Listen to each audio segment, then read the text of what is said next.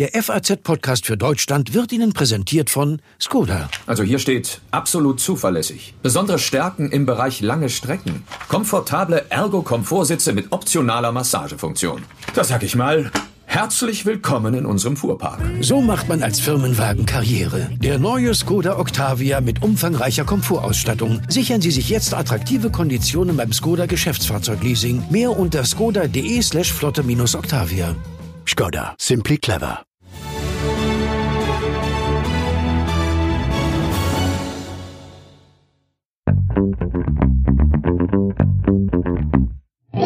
Nicht wirklich erfreulich, was wir seit ein paar Tagen vom Robert Koch Institut hören müssen. Die Corona-Infektionen steigen wieder. Inzwischen schon zwei Tage in Folge, über 1000 am Tag. Stellt sich also die Frage, ist das jetzt die von vielen befürchtete zweite Welle? Und warum ist das überhaupt so? Was können wir dagegen tun? All das versuchen wir heute zu klären, und zwar mit einem der führenden deutschen Virologen, Alexander Kekulé. Wir sprechen außerdem über die Tests an den Flughäfen für Reiserückkehrer und mit dem Präsidenten des Deutschen Ärztebundes, Klaus Reinhardt, über die Lage in den Krankenhäusern und Arztpraxen. Außerdem natürlich auch über den Schulbeginn in Mecklenburg-Vorpommern, die da geschlossenen Schulen und wie es nächste Woche in NRW und anderen Bundesländern weitergeht. Und damit herzlich willkommen beim FAZ-Podcast für Deutschland an diesem Freitag, den 7. August. August. Ich bin Andreas Krobock. Schön, dass Sie dabei sind. Wir haben ja viel diskutiert in den vergangenen Wochen und Monaten. Die Infektionszahlen waren eine ganze Weile auf einem, ja, überschaubaren und gar nicht mehr so beängstigenden Niveau. Aber seit ein paar Tagen, aller Wahrscheinlichkeit nach, wegen Reiserückkehrern, vieler Sommerpartys, Nachlässigkeiten, werden es wieder deutlich mehr. Das RKI hat heute den zweiten Tag in Folge mehr als 1000 Neuinfizierte vermeldet. Das hatten wir ja schon wirklich länger nicht mehr. Was das bedeutet, das wollen wir jetzt mit einem der führenden deutschen Virologen besprechen, Professor Alexander Kekulé von der Uni in Halle. Hallo, Herr Kekulé. Hallo, Herr Krobock. Herr Kekulé, ist das, was wir gerade erleben, diese schon lange befürchtete zweite Welle? Naja, die Medien nennen das zweite Welle. Ich mag den Ausdruck nicht so gern, weil wir rein epidemiologisch noch in der ersten Welle sind. Aber der Neuanstieg der Infektionen, wenn man das mal so übersetzen darf, ist das tatsächlich. Das ist ähm, jetzt wirklich nicht mehr von der Hand zu weisen aufgrund der aktuellen Zahlen, hm. dass wir wieder in einen Zustand kommen, der so ähnlich ist wie zu dem Zeitpunkt, als wir diese Lockdowns hatten. Hm. Wie erklären Sie sich diese Entwicklung, diese wieder steigenden Zahlen? Ja, das ist tatsächlich so, dass ich glaube, dass hauptsächlich das Verhalten der Menschen eine Rolle spielt und auch die Urlaubsrückkehrer, wobei das nicht nur die Risikogebiete sind, sondern meines Erachtens auch Menschen sind, die sich im Urlaub dann eben weniger sorgfältig äh, geschützt haben, als es hier zu Hause tun. Mhm. Aus meiner Sicht ähm, ist es deshalb so besorgniserregend, weil wir ähm, ja jetzt lauter Einzelfälle haben. Nicht mehr so einen großen Ausbruch, der da mal schnell 500 ähm, Einzelfälle macht in der Statistik, sondern das ist aufs ganze Land verteilt. Ähm, und ich habe ja schon lange dafür plädiert, dass wir nicht gucken, wie viele Fälle gibt es pro Landkreis, sondern wie viele Initialfälle gibt es. Das heißt also, wie viele Fälle sind noch nicht einer bekannten Infektionskette zuzurechnen. Mhm. Das ist für die Behörden ja viel leichter etwas nachzuvollziehen, wenn Sie einen Ausbruch in einem Krankenhaus haben und dann haben Sie schon zehn Fälle und dann kommt der elfte und der zwölfte hinzu. Ganz andere Situation, als wenn das zehn einzelne verteilte Fälle sind, wo man jedes Mal gucken muss, wo haben sich die Menschen das geholt und da sind die Behörden viel schneller äh, überfordert und deshalb nenne ich so etwas Initialfälle und das ist der eigentliche Maßstab, wo man die Überforderung der Gesundheitsbehörden messen muss. Hm, das heißt, man kann mit solchen Ausbrüchen wie in Fleischbetrieben viel besser umgehen als, als mit so vereinzelten Fällen? Ja, natürlich. Äh, Fleischbetriebe oder jetzt kürzlich in Bayern hatten wir die Ernte, Erntehelfer. Äh, die wohnen ja in einem Wohnheim zusammen. Das sind in dem Fall sogar Arbeiter gewesen, die aus, aus, aus Osteuropa zum großen Teil waren äh, und die natürlich sich hauptsächlich in diesen äh, Heimen da aufgehalten haben und auf der Arbeit der Arbeit, die wenig Kontakt zur Bevölkerung hatten und die sich eben untereinander auf diesen engen Verhältnissen infiziert haben. Das ist fürs Gesundheitsamt sozusagen eine leichte Aufgabe, da einen Zaun außenrum zu bauen. Das haben die ja dann tatsächlich auch gemacht. Aber wenn Sie sich vorstellen, die gleiche Zahl verteilt irgendwo in der Bevölkerung, der größte Teil der Menschen merkt es gar nicht, weil sie kaum Symptome haben. Das ist eine ganz andere Situation und da steuern wir in Deutschland leider gerade drauf zu. Stecknadel im Heuhaufen, hört sich ein bisschen so an. Ja, Sie, Sie haben es gesagt, es kommen immer mehr Urlauber zurück. Die Schulen fangen wieder an. Mecklenburg-Vorpommern, Hamburg läuft schon wieder seit Montag. Nächste Woche dann auch in den großen Bundesländern, wie zum Beispiel äh, NRW. Erwarten Sie da dann noch äh, drastischere Zahlen, eine noch größere Entwicklung? Ja, ich beobachte das mit Sorge. Es ist natürlich immer schwer vorher zu sagen, was man erwartet, äh, aber es gibt einfach ein Risiko, was ich hier sehe und ich bin jetzt nicht so glücklich, dass man dieses Risiko eingeht. Und das Risiko heißt einfach, dass wenn die Kinder jetzt wieder in die Schulen kommen äh, und dort ja zum großen Teil dann gar keine Maskenpflicht im Unterricht ist, ähm, dass man dann ähm, relativ schnell ähm, Situationen hat, wo man zum einen Ausbrüche hat, die schwer zu kontrollieren sind, weil sich das dann in verschiedenen Familien verteilt äh, und zum anderen anderen ähm, sehe ich auch ein bisschen die Position der Kinder und der Eltern. Stellen Sie sich vor, wenn die Schulen gleich wieder geschlossen werden müssen. In Mecklenburg-Vorpommern haben wir ja jetzt schon so einen zwei, Fall. Zwei Schulen, ja. Das, ja, das ist für die für die Eltern natürlich auch fürchterlich, nicht? Da haben sie die Kinder dann äh, eine Woche lang in der Schule und dann heißt ganze Schule unter Quarantäne. Da müssen alle zwei Wochen zu Hause bleiben, einschließlich der Eltern natürlich. Äh, die waren froh, dass sie endlich wieder arbeiten können. Vielleicht gibt es ein Geschwisterkind, was in die Kita geht. Mhm. Das ist so eine Sache, die dann auch von den Gegenmaßnahmen, die man ergreift, einen erheblichen Kollateralschaden verursacht. Mhm. Darum hätte ich mir wirklich gewünscht, dass man es eher umgekehrt macht. Erstmal an wenigen Schulen versuchsweise die Öffnung, erstmal mit der Maske, mit Testung vor allem vorher, dass man die Kinder testet und dann erst, äh, wenn man sieht, das geht alles gut, das dann in größeren Bundesländern äh, allgemein macht. Mhm. Aber finden Sie es verhältnismäßig, dass wenn wir jetzt wie in MacPom, wo äh, zwei Schulen tatsächlich heute Vormittag geschlossen wurden, ähm, wegen eines Falles, eines Lehrers jeweils, wenn mich nicht alles täuscht, dass man dann auch die ganze Schule dicht macht? Das müssen die Behörden im Einzelfall entscheiden. Das äh, Verhältnismäßigkeit heißt immer, und da glaube ich schon, dass die Gesundheitsbehörden in Deutschland das ganz gut machen, wenn sie wüssten, was im Ausland zum Teil für einen Unsinn passiert. Also bei uns läuft es ganz gut. Die Gesundheitsbehörden äh, gucken halt dann, mit wem hatte der Lehrer Kontakt, äh, welche anderen Lehrer äh, hat er engere sogenannte gefährliche Kontakte dann gehabt. Und ich nehme an, dass aufgrund einer solchen Risikobeurteilung man dann gesagt hat, nein, wir müssen die ganze Schule zumachen. Mhm. Apropos Gesundheitsbehörden, die oberste deutsche ist ja das Gesundheitsbehörden Gesundheitsministerium. Äh, gestern war eine Pressekonferenz mit Jens Spahn, der hat sich auch gerade zu diesen Urlaubsrückkehrern geäußert. Äh, ich würde gerne mal mit Ihnen einmal kurz zusammen einen ganz kleinen Ausschnitt hören. Und es ist schon so, dass mit Stand heute um die 1000 Neuinfektionen natürlich unsere Gesundheitsämter noch umgehen können. Das, was Besorgnis erregt, ist ja die Steigerung, die wir in den letzten Tagen, Wochen äh, gesehen haben. Und wenn die sich fortsetzt, dann wird es eben tatsächlich schwierig. Die Pandemie, das zeigen diese Zahlen, die Pandemie ist noch nicht vorbei. Herr Kekulé, die Maßnahmen der Politik, das, was Spahn macht und was die Länder macht, halten Sie das für ausreichend im Moment? Naja, im Prinzip äh, machen wir schon das Richtige. Ähm, äh, dass die Pandemie nicht äh, vorbei sei, das ist natürlich trivial. Das hätte wahrscheinlich auch niemand erwartet. Ähm, man muss diese Überforderung der Gesundheitsämter natürlich relativ sehen. Wenn Sie 1000 Fälle bundesweit verteilen auf alle etwa 400 Gesundheitsämter, dann ist das kein Problem. Aber wenn es natürlich dann in einer Region plötzlich etwas gibt und Sie eine ganze Schule haben, wo Sie ganz, ganz viele Kontakte nachverfolgen müssen, dann sind die Behörden auch mit 1000 Fällen unter Umständen schon überfordert gefordert. Das Gleiche gilt für eingeschleppte Infektionen, die jetzt keine schlimme Kette machen. Da ist vielleicht nur in einer Familie jemand krank und merkt es gar nicht so.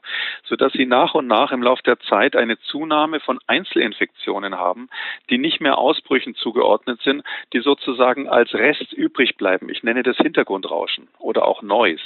Und dieser auf Englisch dann, dieses Hintergrundrauschen, das ist das, was jetzt langsam zunimmt. Früher hatten wir einzelne Ausbrüche, aber es bleibt sozusagen immer übrig, so einzelne Fälle, die Sie jetzt nicht nicht mehr nachvollziehen können. Und ich glaube, in der Phase darf man nicht so sehr nur auf die Gesundheitsbehörden schauen. Die müssen natürlich jetzt insbesondere diese sogenannten Superspreader-Ereignisse verfolgen, äh, wo es also darum geht, in bestimmten Situationen, dass einzelne Menschen in geschlossenen Räumen ganz viele infizieren, sondern man muss auch sehen, dass diese Einzelfälle, dieser, dieses Hintergrundrauschen, das können die Menschen nur individuell verhindern. Und zwar durch ihr individuelles Verhalten. Jeder Einzelne ist für sich selber gefragt. Und da meine ich, sollte die Regierung den Menschen wirklich die Möglichkeit an die Hand geben, auch selber Schnelltests zu machen. Hm. Haben Sie Sorge, dass wir uns jetzt durch solche Nachlässigkeiten äh, die Erfolge der letzten Monate, die wir ja haben und hatten, äh, kaputt machen? Ja, auf jeden Fall. Das sind nicht nur Nachlässigkeiten, sondern das ist jetzt einfach eine absehbare Entwicklung, dass wir eben dieses Hintergrundrauschen bekommen und dass wir zweitens natürlich im Herbst, wenn die kalte Jahreszeit geht, das kommt nicht mehr alles so einfach lösen können, dass wir Fenster aufmachen und, und alle Treffen im Freien machen. Und wir brauchen, wenn dann auch die Infektionskrankheiten zunehmen, die ganz normalen, jedes Kind mit Schnupfen in die, in die Kita kommt, dann können Sie die ja nicht alle sofort nach Hause schicken oder gar zwei Wochen in Quarantäne stecken mit Eltern, sondern da brauchen wir eine Alternative. Perspektive. Und ich habe so das Gefühl, äh, dass äh, wir da äh, die Politik da vielleicht die Hausaufgaben noch nicht so gemacht hat.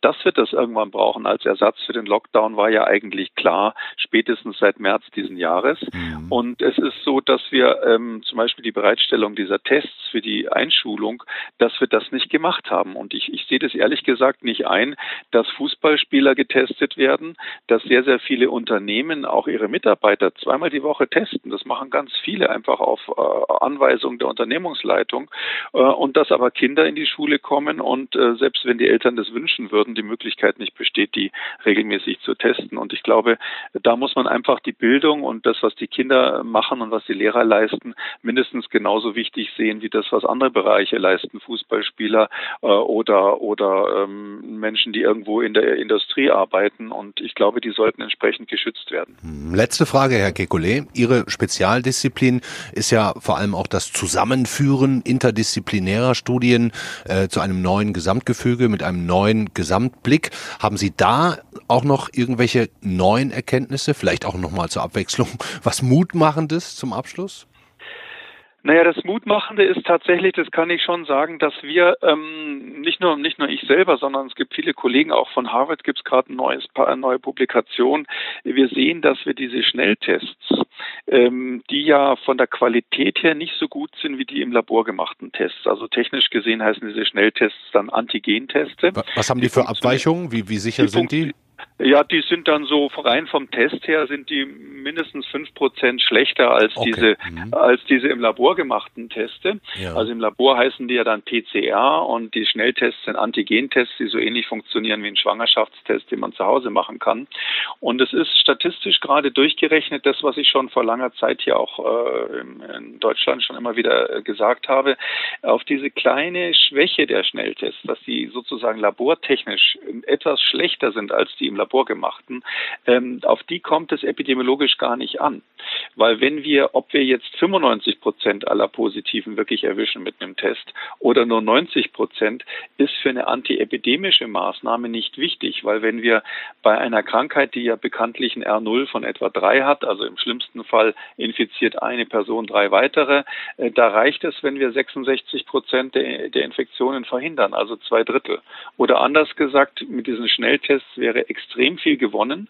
Äh, da deuten alle Zahlen darauf hin und das wird jetzt auch inzwischen international nach und nach gefordert, dass man die als antipandemische Maßnahme braucht, weil es keinen Sinn hat, wenn man nur wartet, was die Behörden anordnen. Man muss den Menschen selber die Möglichkeit geben, diese unsichtbare Gefahr sichtbar zu machen. Dann können ganz viele Menschen sehr vernünftig reagieren und das ist für mich das Positive, dass hier aus meiner Sicht so ein Lichtblick ist, dass wir diese Gefahr selber in den Griff bekommen können. Also ein Hoch auf die Schnelltests. In dem Fall ein Hoch auf die Schnelltests. Sie wissen, ich habe früher mal gefordert, dass alle, die äh, schwer influenzakrank sind, getestet werden oder dass Einreisekontrollen gemacht werden. Vor allem für die Masken lange gekämpft. All diese Dinge sind ja inzwischen ähm, anerkannt, aber bei den Schnelltests habe ich das Gefühl, ist noch Überzeugungsarbeit zu leisten. Na, dann machen Sie da mal weiter. Alles, was uns helfen kann. Vielen Dank, Herr, Herr Professor Dank. Alexander Kekulé. Beste Grüße äh, nach Halle. Sehr gerne. Tschüss.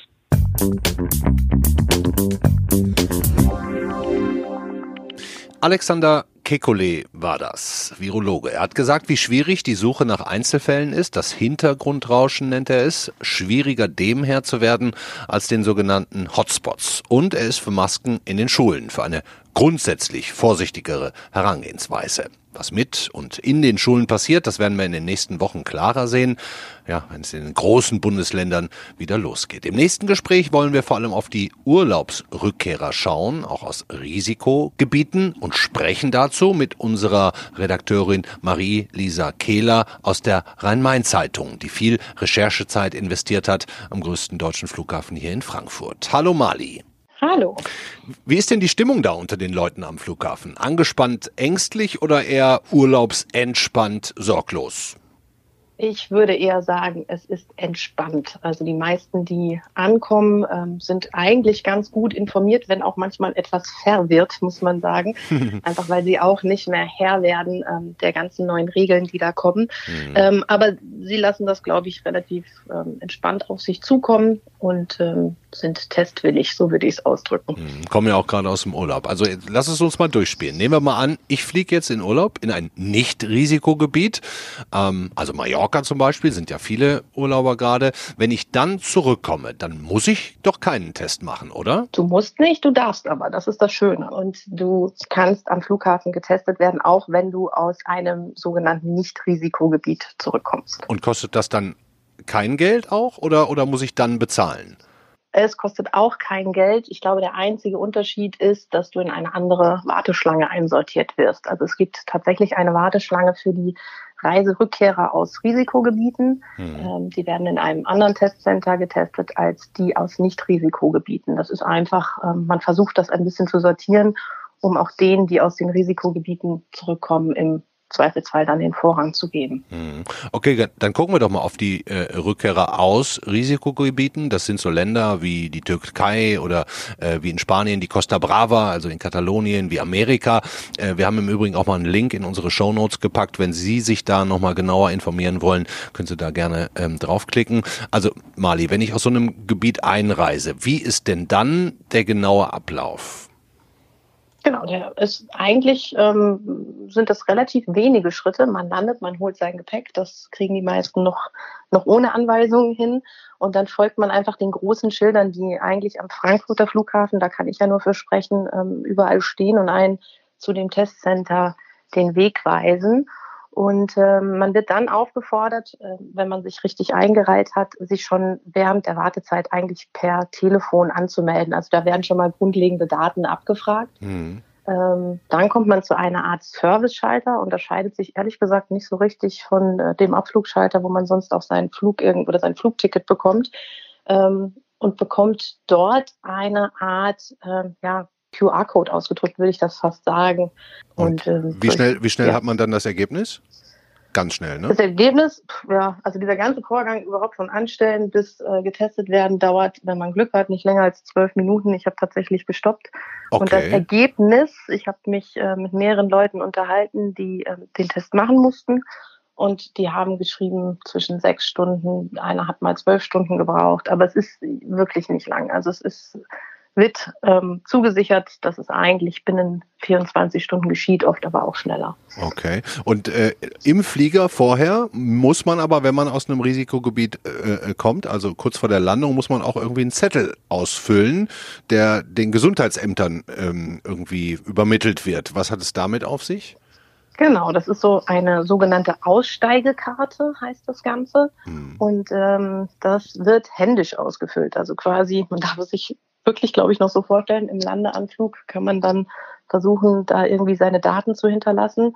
Ähm, das Gesundheitsamt muss dann irgendwie Glück haben, dass man eine Schönschreibschrift hat und nicht rumgekritzelt hat. Und das ist nämlich auch das große Problem. Diese Aussteigekarten oder Aussteigkarten werden ähm, per Fax übermittelt. Das ist vom Flughafen zum so Gesundheitsamt.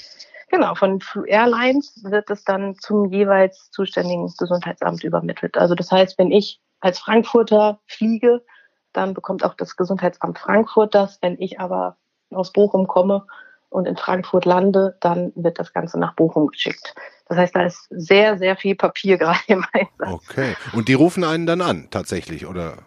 Sie versuchen es zumindest. Ich glaube, das ist so ein bisschen auch ähm, das, wo noch keiner so richtig weiß, wie es laufen soll. Also der Auftrag der Gesundheitsämter ist ja tatsächlich dann auch die Nachverfolgung. Und da versuchen die Gesundheitsämter dann anzurufen, zu sagen, haben sie den Test schon gemacht, sie haben 72 Stunden Zeit.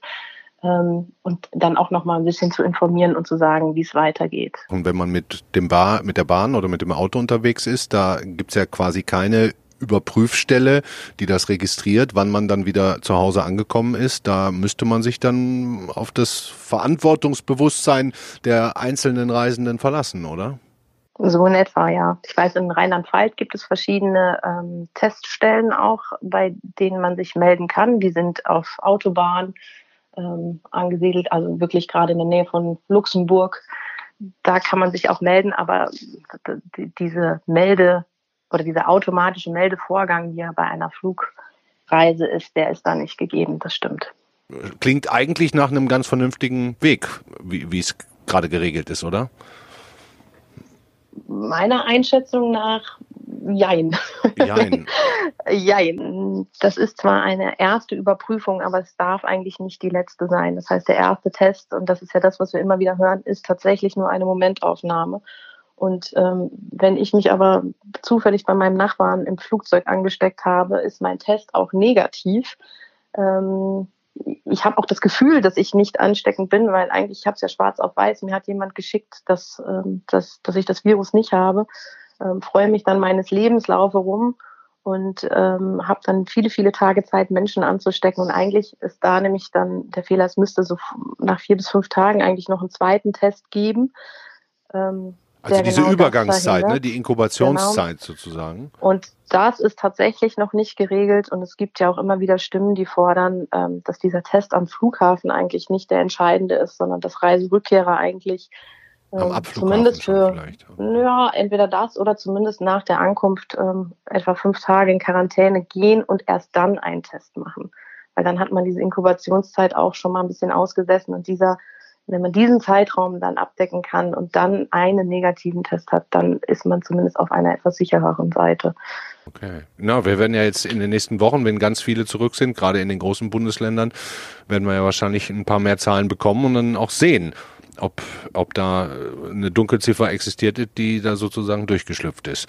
Danke dir trotzdem erstmal fürs erste, ähm, fürs Gespräch und wir sind gespannt, wie das da weiterläuft.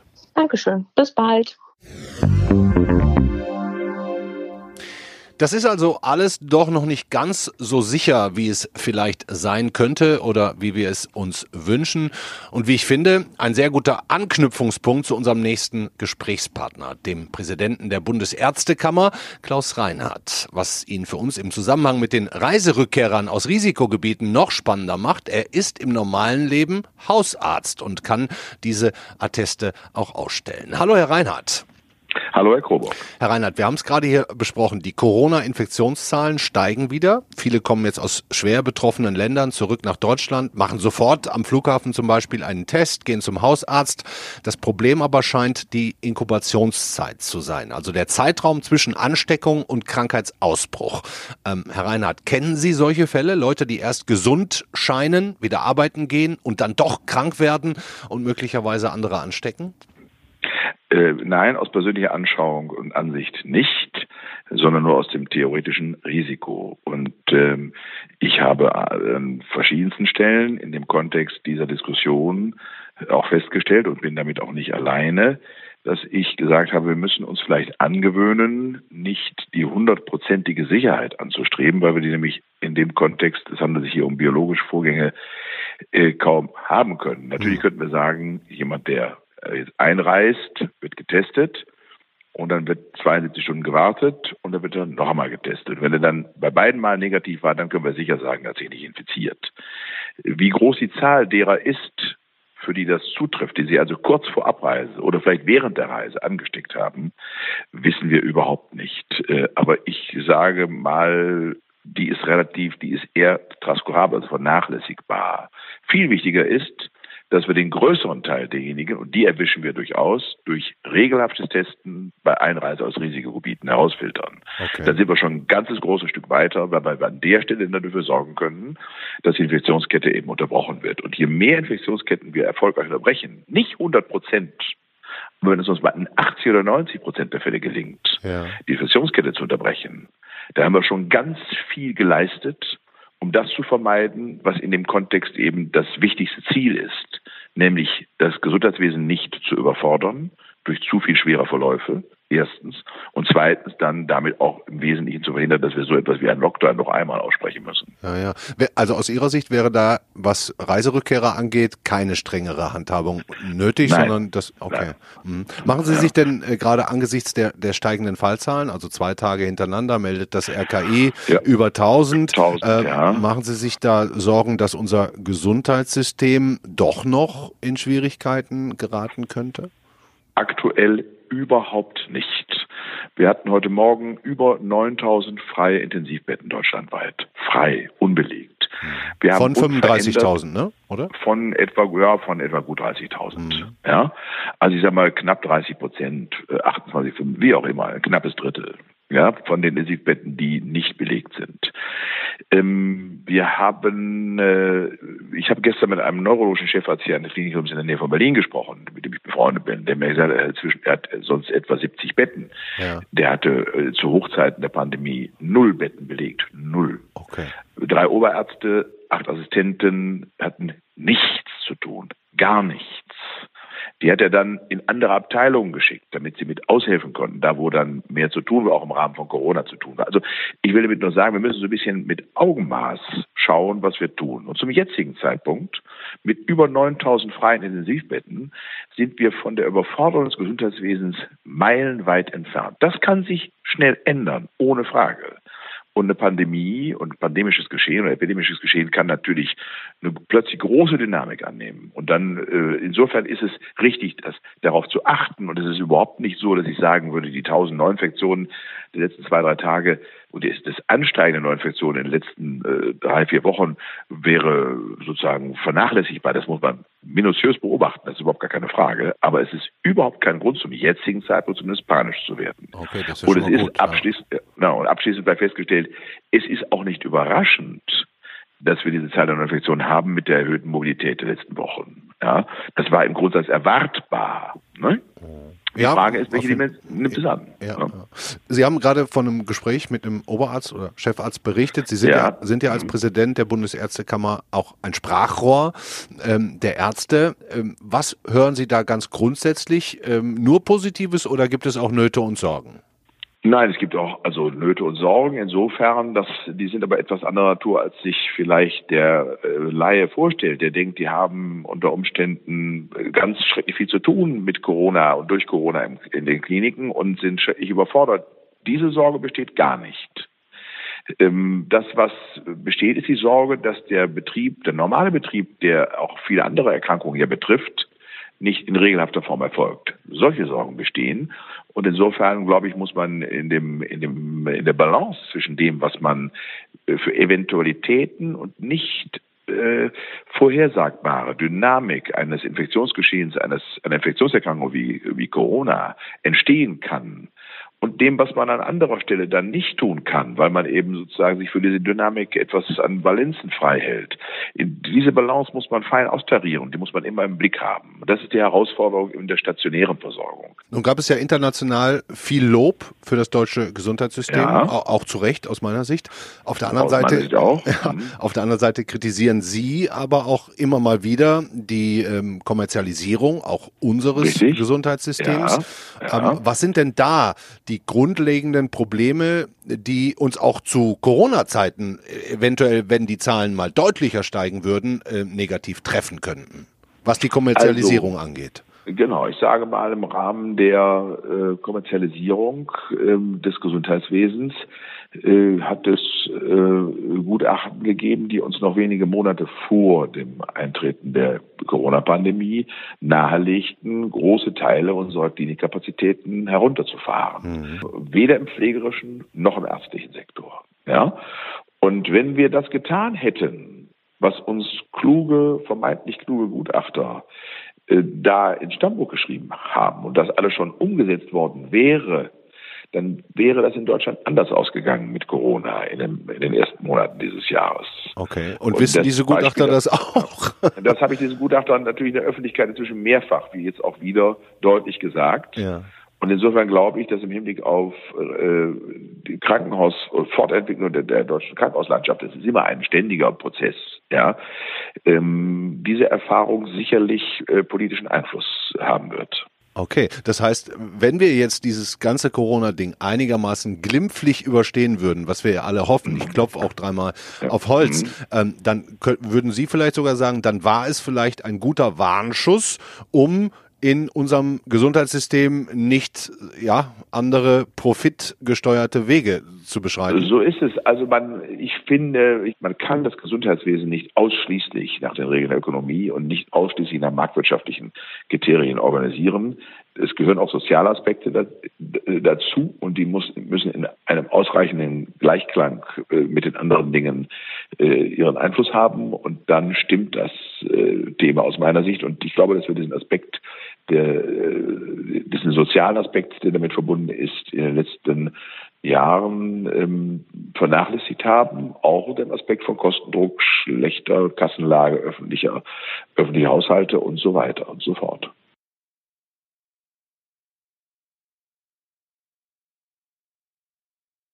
Herr Reinhardt, vielen Dank für das Gespräch. Ja. Bleiben Sie dran. Ja. Ähm, nicht, ich dass wir da in so eine Profitsituation rutschen irgendwann so in den nächsten es. Jahren. So ähm, aber ich bin da eigentlich ganz guter Hoffnung. Ich glaube auch, dass Corona an der Stelle durchaus zum Nachdenken äh, gebracht hat. Definitiv. Wäre, wäre zumindest ja. ein Gutes. Dankeschön, Herr Reinhardt. Ja, alles Gute. Danke Ihnen. Bis dann.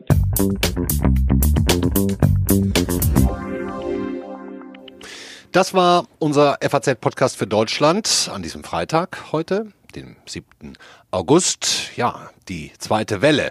Ist es das jetzt, was wir erleben? Der Virologe Alexander Kekulé sagt nein, es ist immer noch die erste Welle, aber gerade die Einzelfälle sind schon ein bisschen besorgniserregend. Was können wir dagegen tun? Jeder Einzelne ist gefragt, sagt er.